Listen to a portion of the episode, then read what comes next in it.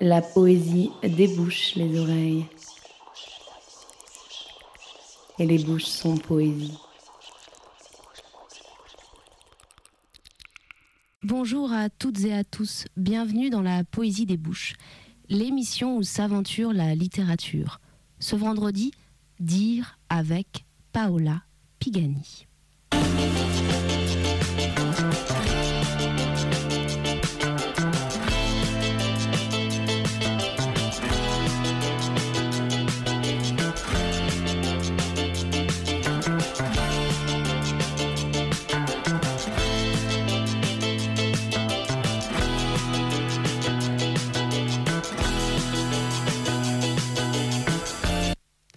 Commencer cette émission, un extrait du texte La dévoration des fées de Catherine Lalonde. Puis les jours sont verticaux. Ils passent en menus travaux, en pétrissage et en pain, en effeuillage de basilic et de menthe, en tisane.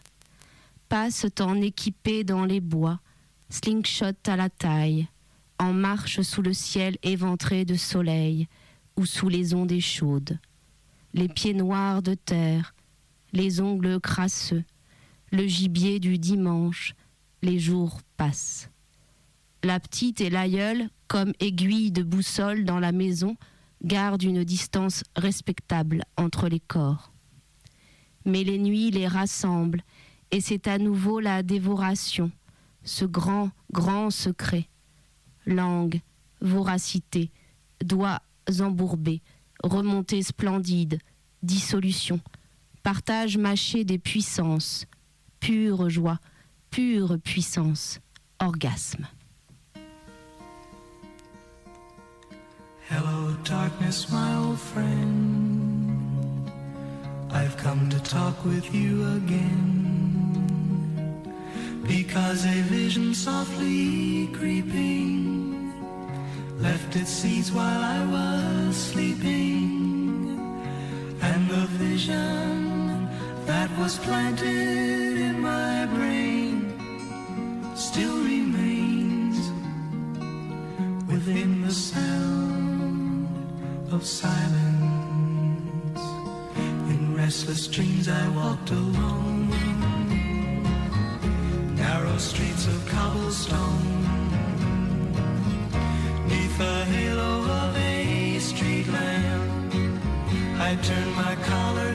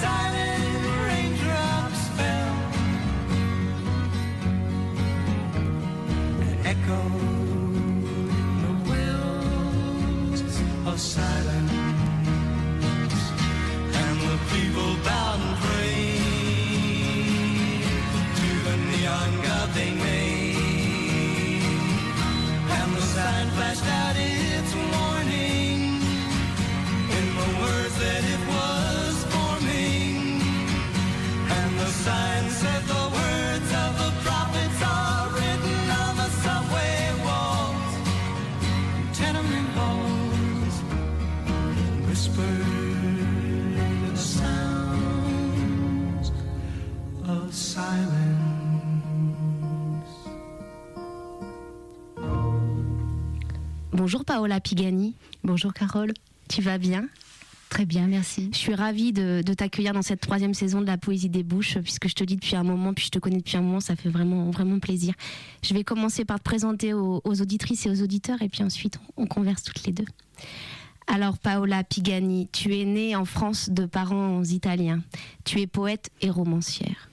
Éducatrice pendant de longues années, tu te consacres aujourd'hui à l'écriture et aux rencontres littéraires. Tu as participé à diverses, anthologies et un nouveau recueil est à paru pardon en octobre 2019 et tu nous liras des extraits plus tard. Il s'appelle Le cœur des mortels. Ton premier roman N'entre pas dans mon âme avec tes chaussures paru en 2013, a été récompensé par de nombreux prix et traduit en finnois en 2017. Ton second roman, Vénus d'ailleurs, est lui paru en 2015. Inspiré par le monde rural de tes origines, tu aimes aussi écrire sur la ville, l'exil, le déracinement, la photographie et la peinture. On peut citer également de tes œuvres Des orties et des hommes, ton dernier roman, paru aux éditions Liana Lévy, et puis ton recueil de poésie Indovina, paru aux éditions La Passe du Vent en 2014. Alors Paola, Paola Pigani, comment et quand l'écriture est-elle entrée dans ta vie? Je pense que l'écriture est entrée dans ma vie euh, avec euh, le langage, évidemment le langage des autres. Je n'ai pas eu la chance qu'on me transmette directement ma langue maternelle, c'est très paradoxal. Donc euh, une langue qui m'a qui m'a dans l'utérus de ma mère, qui m'a porté à ma naissance probablement. Cette langue, c'est l'italien. Euh, on ne me l'a pas transmise et donc je me suis inventé une deuxième langue avec le français. Une langue euh, de l'entre-deux, de l'entre-deux-mondes, celui dans lequel j'étais vraiment quatre pattes en premier. Et puis euh, ce monde où je me suis levée et j'ai regardé avec avidité tout ce qui m'entourait.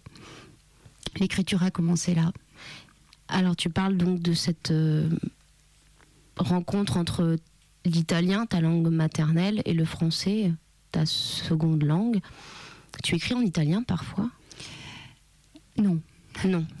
D'accord. Et, qu'est-ce que tu as, qu'est-ce que tu as réussi à faire euh, avec la langue française que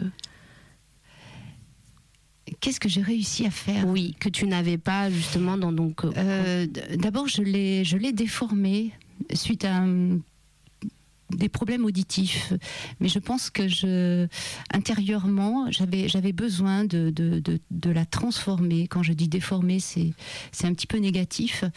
Et dans la transformation de, de, de ce qui me parvenait dans, dans, dans mes deux petites oreilles d'enfant, euh, j'ai commencé à comprendre qu'il y avait plusieurs sens, plusieurs mélodies, plusieurs voix dans, dans tout ce qui pouvait euh, être porté par les mots, par la parole des autres. Et tu lisais beaucoup Très peu. Très peu, parce que j'allais te demander s'il y avait des, des, œuvres, des livres, des, textes, des auteurs, des autrices qui, t'avaient marqué ou qui t'accompagnent. Enfant, très peu. Et à partir de 12, 13 ans, euh, je, suis euh, tombée euh, vraiment comme dans un ruisseau, mais avec beaucoup de bonheur dans la poésie d'Éluard, de, de, de, Jean Cocteau, plus tard de Rimbaud, évidemment, Baudelaire, dans la poésie, euh, la poésie et la voix de Jacques Brel également. Tout ce qui passait par euh, les ondes radio euh, a, beaucoup compté pour moi. La poésie de Léo Ferré. Et parmi les romanciers, parce que tu es poète et tu es romancier, on en parlera plus tard, est-ce qu'il y a des romans qui, j'ai réalisé ce qu'était vraiment une phrase en littérature à travers l'œuvre de Marguerite Duras, que j'ai lu avec beaucoup de, passion euh, pendant deux ou trois ans, à partir de, de 18 ans. Et je ne l'ai plus lu ensuite. Je pense que j'avais besoin de cet élément, ces éléments nourriciers à un moment donné.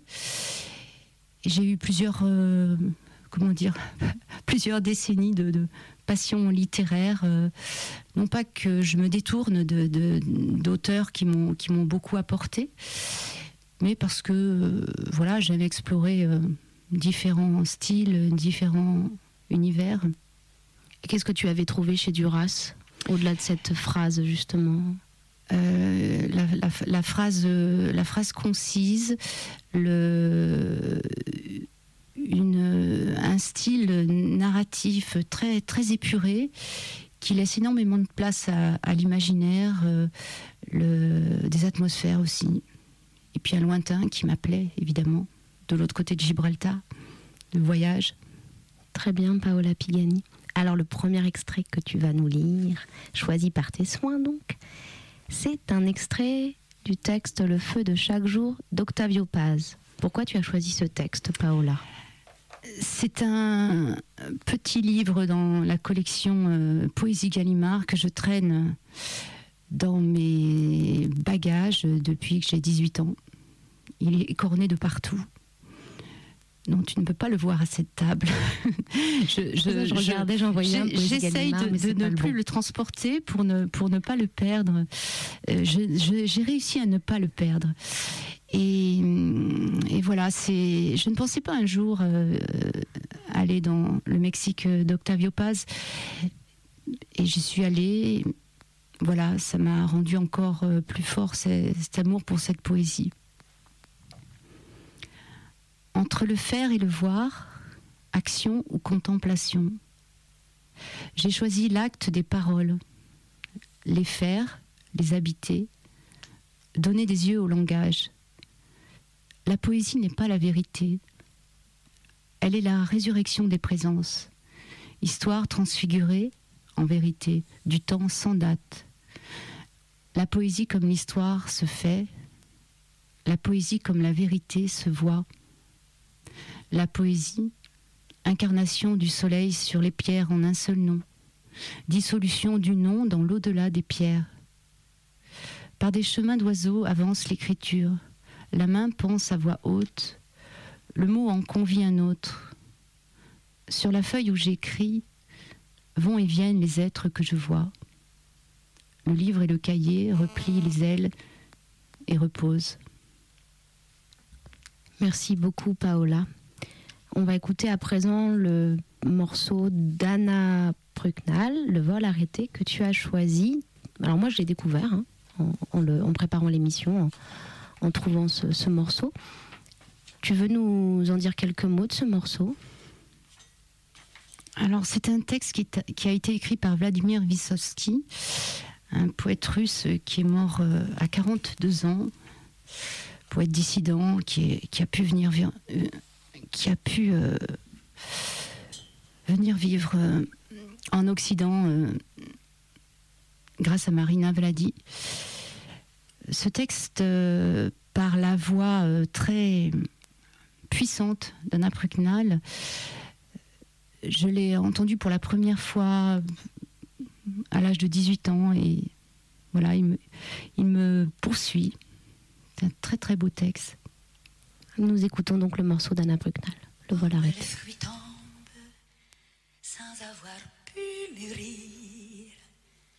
La faute à l'homme, la faute au vent.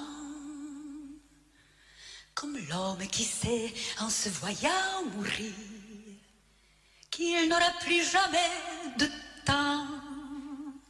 Un jour de plus, il aura pu chanter. Faute au destin, faute à la chance.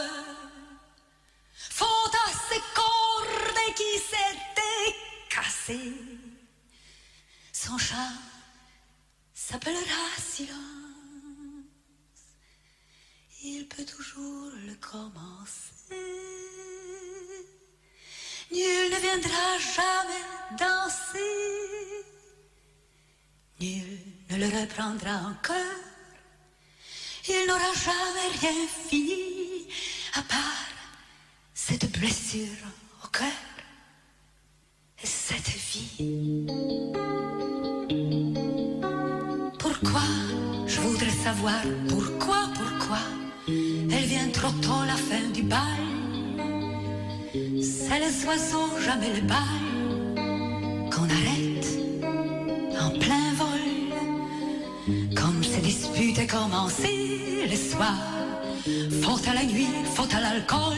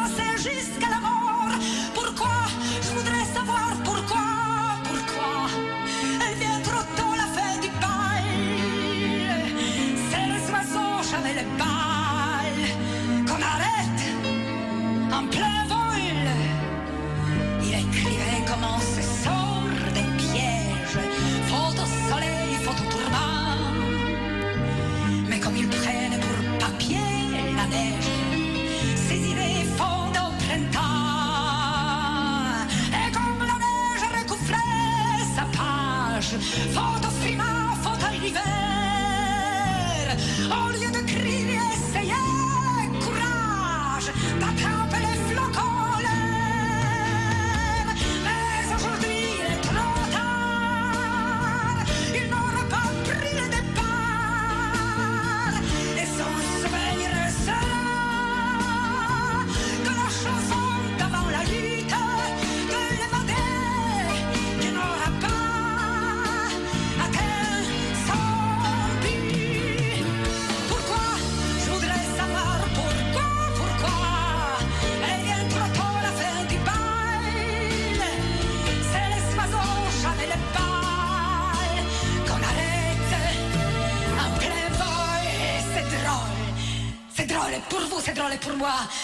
oiseau en plein vol, un cheval en plein galop.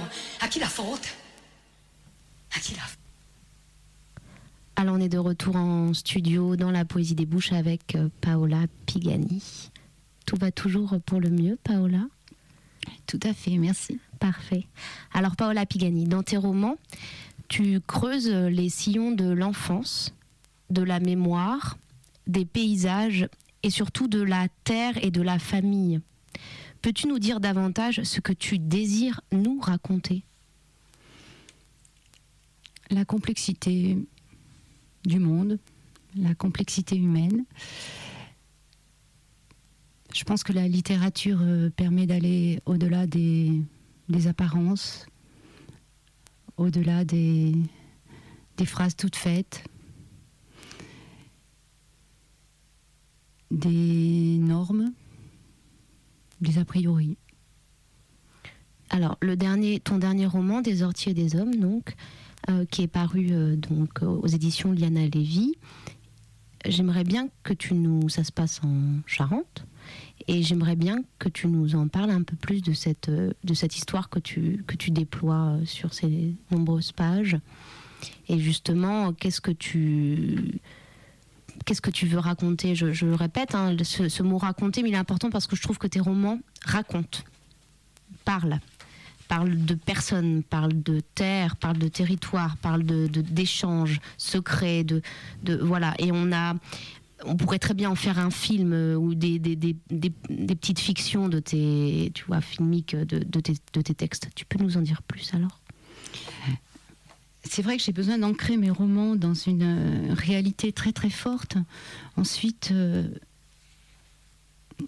grâce à la liberté d'écriture, euh, les, personnages portent à un moment donné ce que j'ai envie de, dire sur, ce, sur ces petits mondes fragmentés. Et pour trouver une certaine unité, peut-être, de pensée, je ne sais pas. En tout cas, ma propre vision des choses. Avec ce roman des orties et des hommes, j'avais vraiment besoin de rendre euh, gorge, faire rendre gorge à la, à une certaine nostalgie en revenant de plein pied sur un territoire d'enfance, de, tenter de tracer le cheminement et la maturation d'un regard d'enfant sur un, univers euh, géophysique, un milieu social très circonscrit dans la France rurale des années 70, où existait une vraie diversité humaine. Je, voilà, c'était écrire aussi pour moi sur un monde révolu, mais pas forcément dans un sens euh, désespérant. Euh, j'ai souhaité aussi euh, rejoindre ce, besoin de dire le rapport à la langue, aux mots, à la littérature, qui peut nourrir aussi la, conscience poétique et politique et, déconditionner, orienter la vie de, quelqu'un, pas forcément destiné à se consacrer à l'écriture. Et je veux je veux, je parle au présent, continuer d'explorer l'enfance et surtout l'adolescence. Voilà, c'est aussi un, livre sur les, pertes, la symbolique euh, des orties est très forte évidemment. Ces orties qui sont des, plantes vivaces qui poussent à la lisière de l'inhabité, des ruines, euh, qui peuvent représenter aussi euh, ce qui subsiste quand tout a, quand tout a disparu. Les orties les orties du titre euh, représentent aussi les, femmes, donc des femmes et des hommes, pour revenir au titre, euh, des femmes qui, en tout cas celles que j'ai connues dans ce monde rural des années 70, euh, s'oubliaient en quelque sorte dans leur relation continuelle au travail de la terre, euh, aux animaux, aux enfants, aux hommes, oublier un peu d'être euh, d'être d'être femme, d'être belle euh, dans leur tablier, leurs bottes en caoutchouc. Mais voilà, c'était un petit peu des reines oubliées de ce petit monde. Oh, c'est très joli, c'est très juste parce que ce que tu dis, je pense qu'il y en a beaucoup qui peuvent se le, le figurer, ces femmes de la campagne, j'ai envie de dire, et ces tabliers, et ces bottes en caoutchouc, et, euh, et ces potagers, et ces fleurs, et ces, et ces enfants, et ces animaux dans les fermes, etc. Je pense que ça parlera à beaucoup d'entre nous, où qu'on soit de, de, de, de France. Hein. Euh, J'aimerais t'interroger à présent, puisque tu nous liras, hein, je, vous dis les, auditrices et les auditeurs, Paola Pigani ensuite vous fera goûter euh, à ces orties, à ces hommes. À présent, j'aimerais t'interroger sur la poésie. Puisque tu écris de la poésie, nous, nous, nous l'avons euh, nous l'avons dit, et je pense qu'elle tient une place particulière dans ton œuvre. C'est quoi pour toi, Paola Pigani, écrire de la poésie? Qu'est-ce que tu trouves dans ton expression, dans tes expressions poétiques que tu ne trouves pas dans tes expressions romanesques ou peut-être on pourrait parler, peut-être que tes expressions poétiques complètent tes expressions romanesques, je ne sais pas. Est-ce que tu pourrais nous parler davantage de ton rapport à la poésie, à ta poésie? Alors la, poésie, c'est comment dire, c'est, elle est à la naissance de tout. Euh, pour moi, elle permet de me glisser dans les interstices de la langue, de la, syntaxe. Elle m'apporte une grande liberté, comme pour enjamber les murs, les gens, les registres, les alliances euh, attendues. C'est aussi euh, une façon d'être au monde, c'est une lenteur à vivre.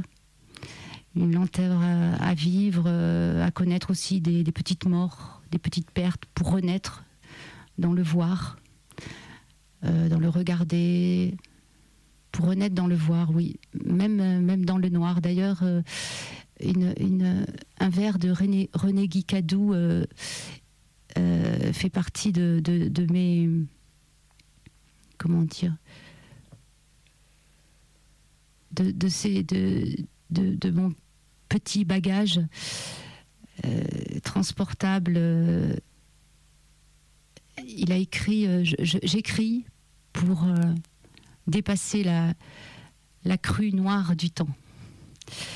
Et voilà, euh, la poésie euh, me permet de, des, arrêts, des arrêts du temps euh, sur des, petites, des petites scènes, me permet de faire des, des polaroïdes sur des, des choses qui me surprennent dans la vie de tous les jours.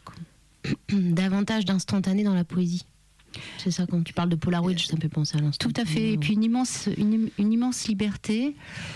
Euh, là, je n'ai pas du tout euh, besoin de, de- de- de penser à des fondations, à une construction euh, de la manière dont on peut concevoir le, le- la- le- le bâti d'un d'un roman. Dans la poésie, rien, rien ne doit être attendu.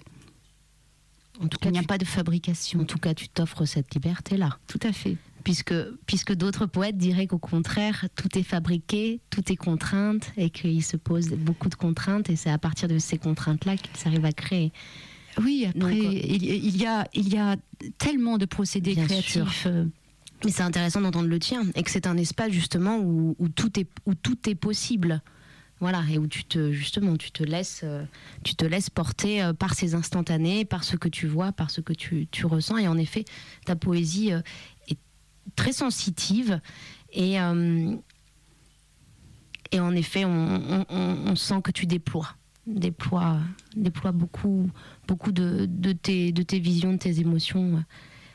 Et tu nous en liras un peu plus tard. Alors à présent, le second extrait en lecture par tes soins d'un texte donc que tu as choisi et c'est un extrait du texte d'Eri De Luca, Europe mais mise à feu. Alors Paola Pigani, même chose, je te demande évidemment pourquoi ce texte? Alors j'ai lu toute, toute l'œuvre de- d'Eri De Luca. Euh, ce, ce texte euh, récemment paru euh, aux éditions Gallimard dans la collection Tract est un texte beaucoup plus politique que tout ce qu'il a pu écrire euh, auparavant. J'avais choisi euh, avant de venir un texte de Philippe Ramy, Pardon pour l'Amérique. Un texte très très très fort, absolument désespérant sur l'Amérique de Trump. J'étais dans l'incapacité de, d'en choisir des extraits, de, de faire des coupes. Donc euh, voilà pourquoi j'ai choisi euh, ce- cet extrait de La Nouvelle Europe d'Eri De Luca. Le texte est beaucoup plus court. Il est divisé en deux courts chapitres. Donc voilà. Si l'on trace une ligne entre Marseille et Athènes, entre Venise et Tripoli, entre Istanbul et Barcelone, on croise Naples. Né en ce lieu, au milieu de la Méditerranée, j'ai appris l'histoire de mon pays sous la forme des invasions périodiques, comme des fièvres de marée. Nous appartenons à cette mer parce que tous les peuples sont venus chez nous, armés ou non, aimés ou non. De son crachat, elle a mêlé ses maladies aux nôtres en créant de nouvelles épidémies, comme la syphilis que les soldats de Charles VIII appelèrent mal napolitain et nous mal français. De son sperme, elle a mélangé et amélioré nos traits, compromettant la respectabilité de nos mères. Où que je débarque le long des côtes de cette mer fermée, ouverte seulement à Gibraltar, moi, je reconnais. Avant même de connaître, je reconnais. Le noir des veuves, l'indifférence au gaspillage du sang, la maison prête à être quittée à tout moment si la terre bouge et chasse les locataires de son rez-de-chaussée. Je reconnais les buissons, les lézards, les insectes, les épices, les poissons, le cri des marchands. Je reconnais le fardeau masculin de l'honneur, l'orgueil féminin, la ride gravée par les prières au ciel. Partout, le long de l'immense côte de terre ferme et d'archipel, moi je peux être aimé ou tué par ceux qui ont la même mixture d'ancêtres. Telle est ma communauté. Des langues, de syllabes raccourcies par le vent, une agilité de couteau et de jeu, des échecs au tarot. L'Europe, vue comme la formule d'une nouvelle ligue de peuples, ne fait même pas semblant de venir d'ici, de la mer au-dessous d'elle, répandue comme le paquet intestinal du poisson éventré. L'Europe, tant qu'elle est venue de la Méditerranée, s'est égorgée avec des guerres, sans sauter une génération. La démocratie, technique de gouvernement de la police grecque, ne produisait pas de paix, mais bien la plus efficace machine militaire en continuelle tension d'expansion. Les histoires de Thucydide racontent les minutieuses chroniques d'un archipel intoxiqué par l'instinct de guerre, Le virus de Mars dépeuplait champs et villes, lorsque les épidémies de peste se permettaient d'interférer avec le cycle des armes. C'était un entracte et un contretemps. L'Europe qui aujourd'hui trace ses frontières de la Baltique à la mer Noire rompt avec le passé de son nom. Elle naît à 10 degrés de latitude plus au nord, le minimum nécessaire pour s'éloigner de sa Riviera. Elle naît à l'horizontale, franco-allemande, elle regarde vers l'Orient. La nouvelle Europe tire un double trait au-dessous d'elle. Le Sud est admis comme un musée du temps. Le jardin italien est un dépôt d'art. Les aqueducs romains et les temples grecs sont une vague inscription à l'aube de l'histoire.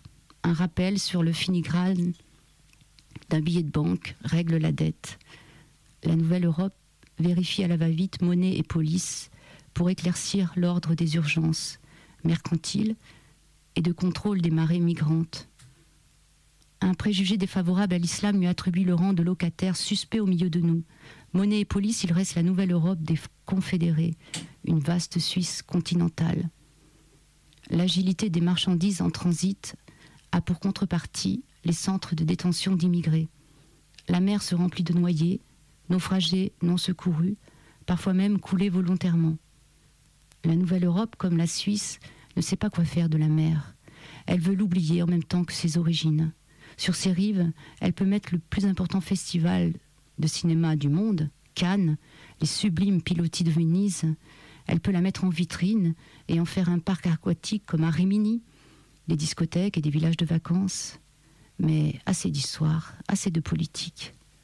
La Méditerranée est aujourd'hui une traînée de mariés pour les nouvelles noces d'Europe. Merci beaucoup pour ce texte, Paola, qui, qui est en effet euh, très politique, très politique et qui va nous amener à, enfin, qui nous amène forcément à, à réfléchir euh, cette question européenne, dirais-je. Le morceau qu'on va écouter maintenant va nous, nous aérer euh, l'esprit. C'est un morceau de Miles Davis et de Zucchero. Alors j'ai été grandement surprise. Le, le titre, je préférais que tu le prononces. L'uno mon c'est. Ah, merci. non, je- je- je- j'ai du mal à le prononcer moi aussi. D'accord. Et alors, ce, ce morceau, d'où vient-il?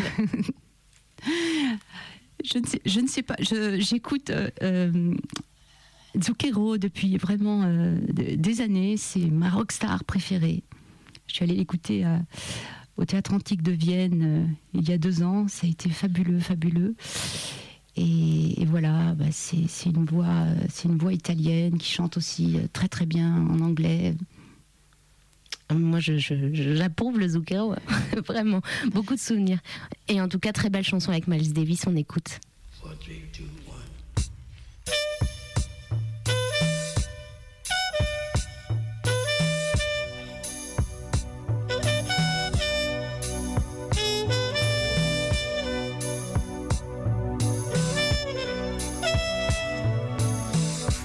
Viaggio in fondo ai tuoi occhi.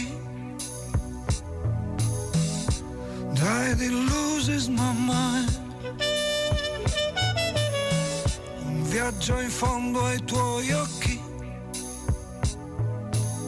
Solcherò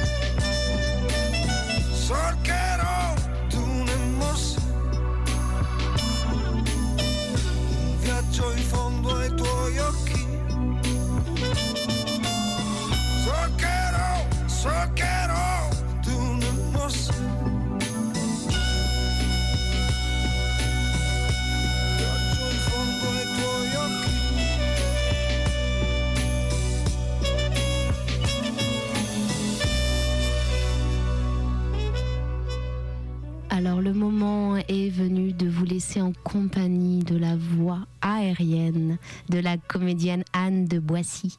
Quelques minutes de morceaux choisis par ses soins.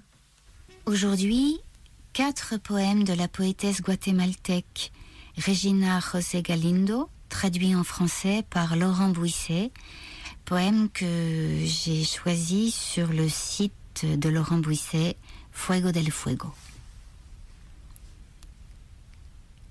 Ils diront quoi de moi si un jour on me retrouve morte?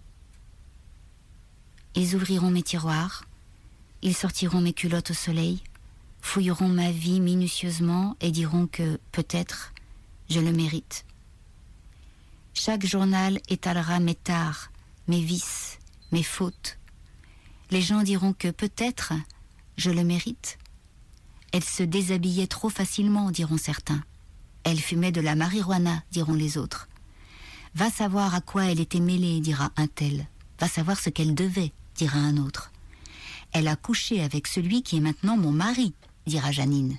Une pute, celle-là, dira Josette. Une détraquée, pensera Gisèle. Une communiste affirmant l'existence du génocide, écrira machin chose. Une honte pour le pays, notera Trucmuche. Une rien du tout, dénoncera le flic. Elle avait les ongles mal peints en rouge et la marque d'un piercing au nombril. Une mafieuse, conclura le procureur. Elle avait des vautours tatoués sur la jambe et une toile d'araignée dégoûtante sur le dos. Quelqu'un localisera mes antécédents pénaux au commissariat de Santa Catalina Pinula et ce sera ma perte. Ils diront alors que j'étais une paria, une délinquante, une mauvaise graine, une droguée. Les dames, chez elles, diront que c'était préférable pour le Guatemala. L'envieux se réjouira en secret de la nouvelle. Quelques personnes qui m'ont aimé garderont le silence.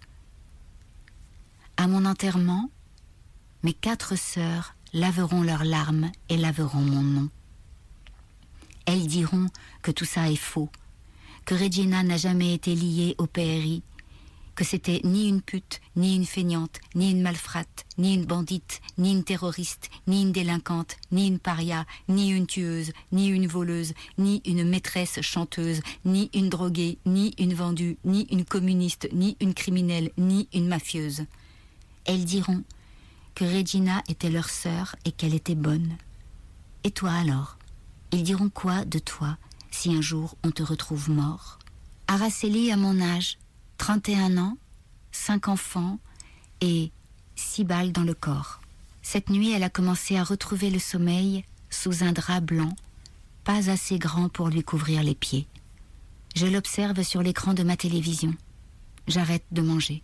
Araceli dort et je suis le témoin de son cauchemar. Sa mère sent la douleur naître en elle, au fond des entrailles de cette ambulance hurlant sans frein alors qu'elle s'entr'ouvre un chemin sur l'avenue. Les yeux trop rouges, exorbités. La présentatrice du journal télévisé a le sourire. On lui aura dit certainement de regarder en face, d'arriver pomponnée et de lire de manière charmante, comme qui sait deviser à table. La présentatrice du journal télévisé a le sourire. On lui aura dit certainement de regarder en face, d'arriver pomponnée et de lire de manière charmante, comme qui sait deviser à table de la mort et de la douleur avec le naturel du quotidien. Je dégaine la télécommande pour la faire taire immédiatement. Elle ne doit pas avoir 31 ans. Elle ne doit même pas s'être rendue compte qu'elle a eu aujourd'hui une chance immense.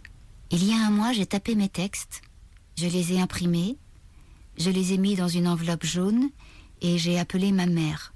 Lui, je l'ai informé aussi, au cas où il m'arriverait quelque chose et que quelqu'un vienne leur demander. Je leur ai dit où ils pourraient trouver tout ça. Ma mère s'est mise à pleurer. Lui, ça n'a pas eu l'air de l'émouvoir. Moi, ça faisait une semaine que j'essayais d'organiser le livre de G.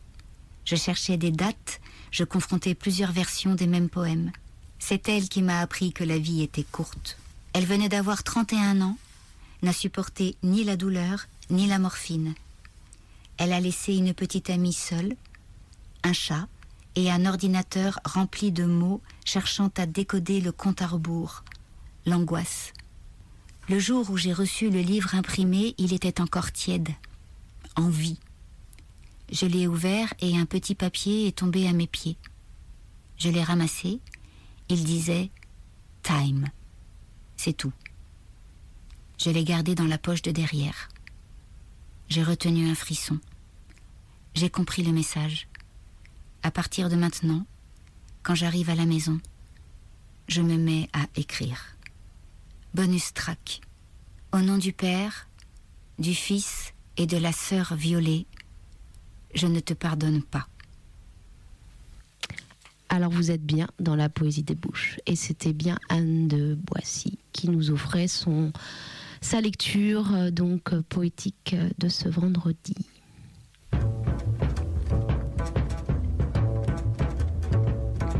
Ce sera tout à fait comme à la radio. Ce ne sera rien, rien que de la musique. Ce ne sera rien, rien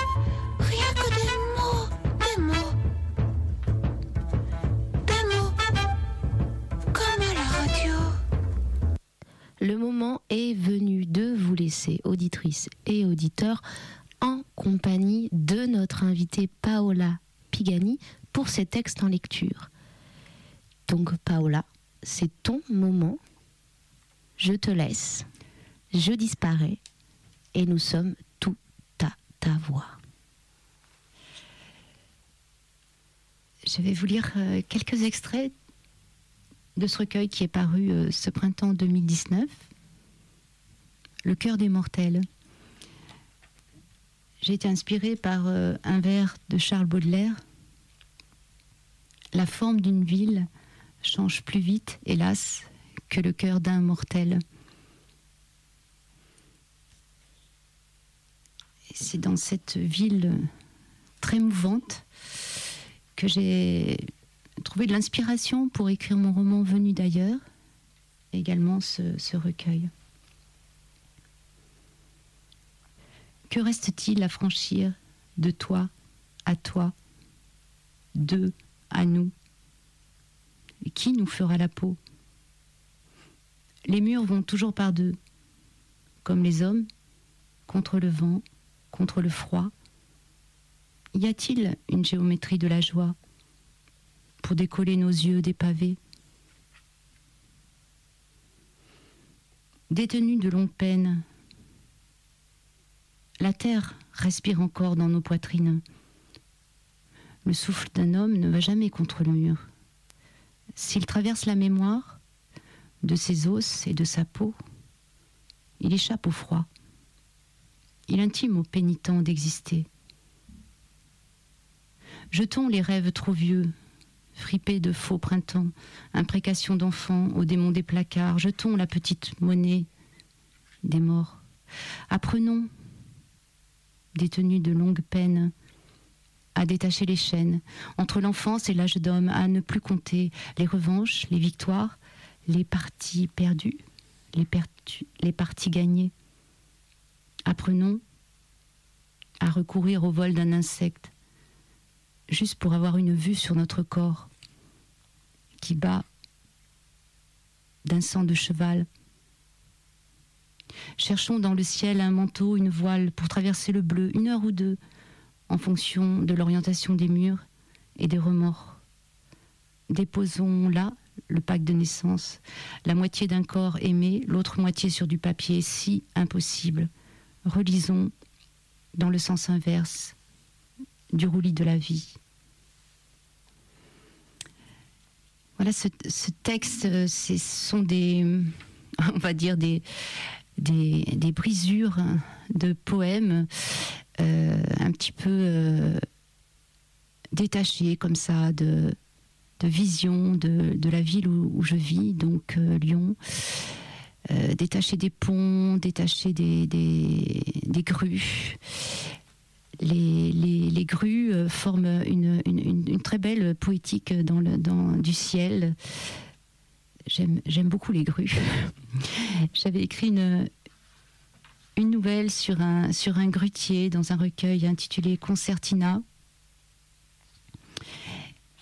Et ces hommes qui vivent comme ça en hauteur, euh, comme sur un, dans un espèce de phare en, mer, euh, euh, j'y pense souvent quand j'observe les grues. Les enfants disent Regarde, regarde, les cravots. Ça les fascine et je voilà, c'est avec mes yeux d'enfant aussi que je regarde les grands travaux. Voilà un nouveau court texte de extrait de ce recueil Le cœur des mortels. Là-haut, la grue offre son grand corps sec, sa crinoline parfaite. Il gravit l'escalier de métal.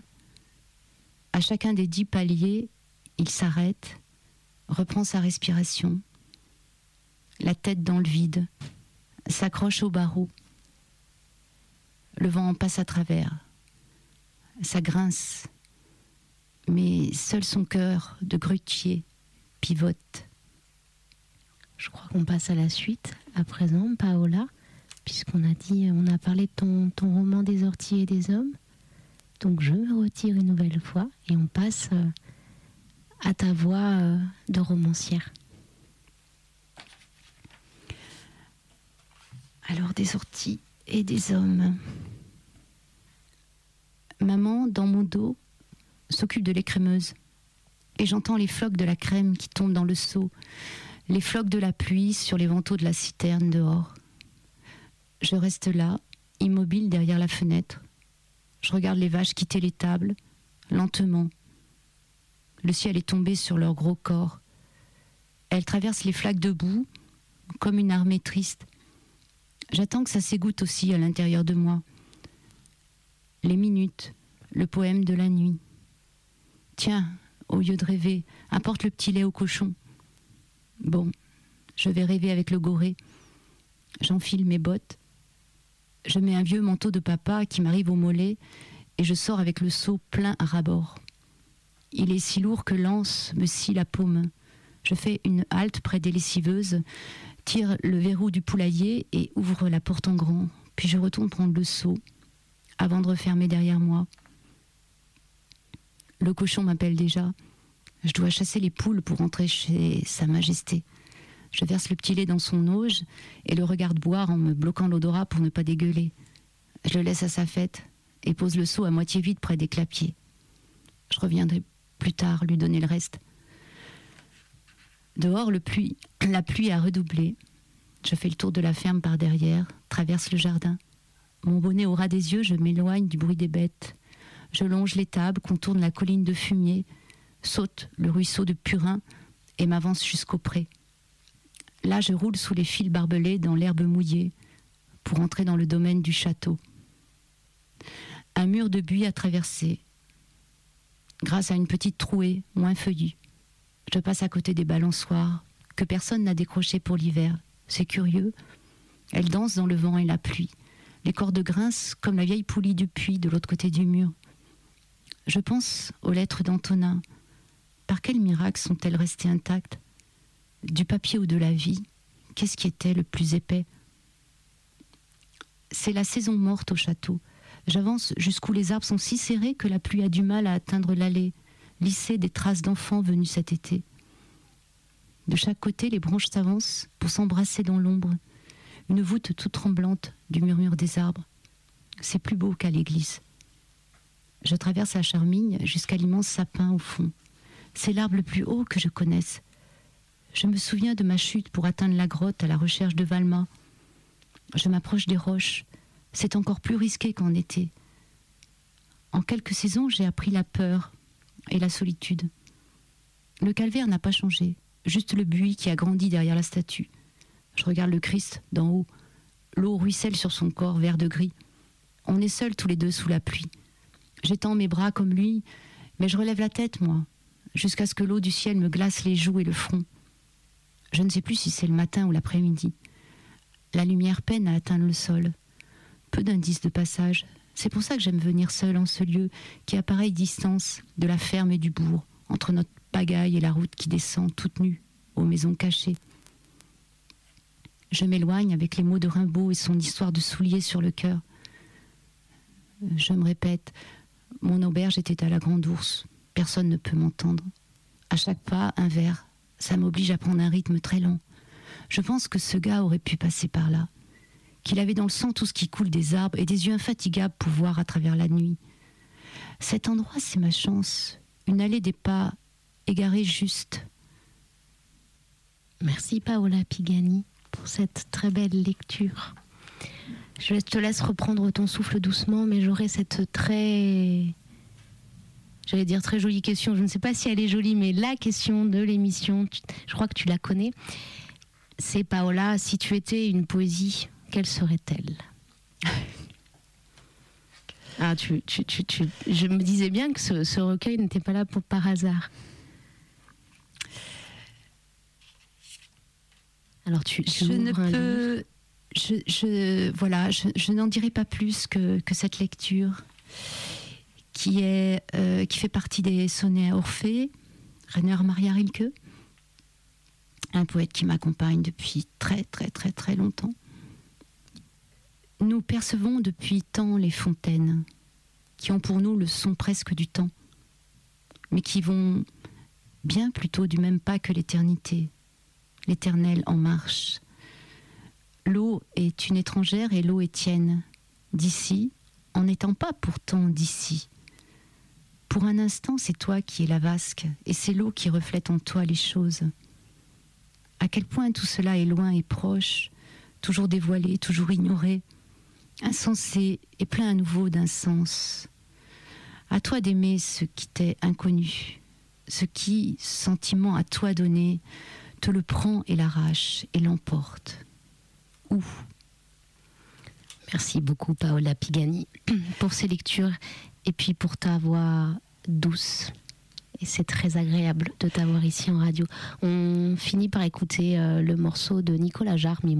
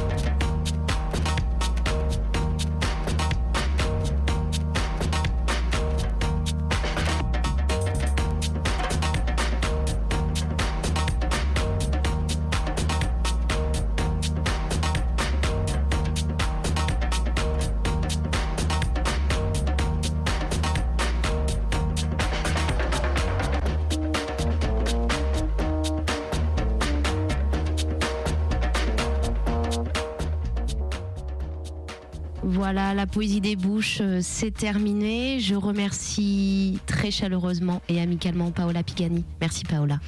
Merci Carole, merci Radio Canu. C'était super. Et merci, oui, à Mathieu en régie qui nous a accompagnés aujourd'hui. La prochaine, c'est le 7 juin avec Mélanie Leblanc.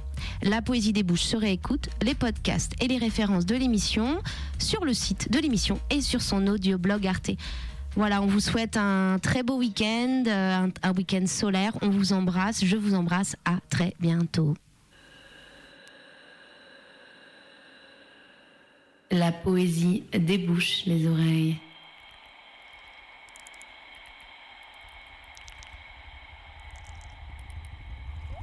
Y a-t-il plus céleste que cela?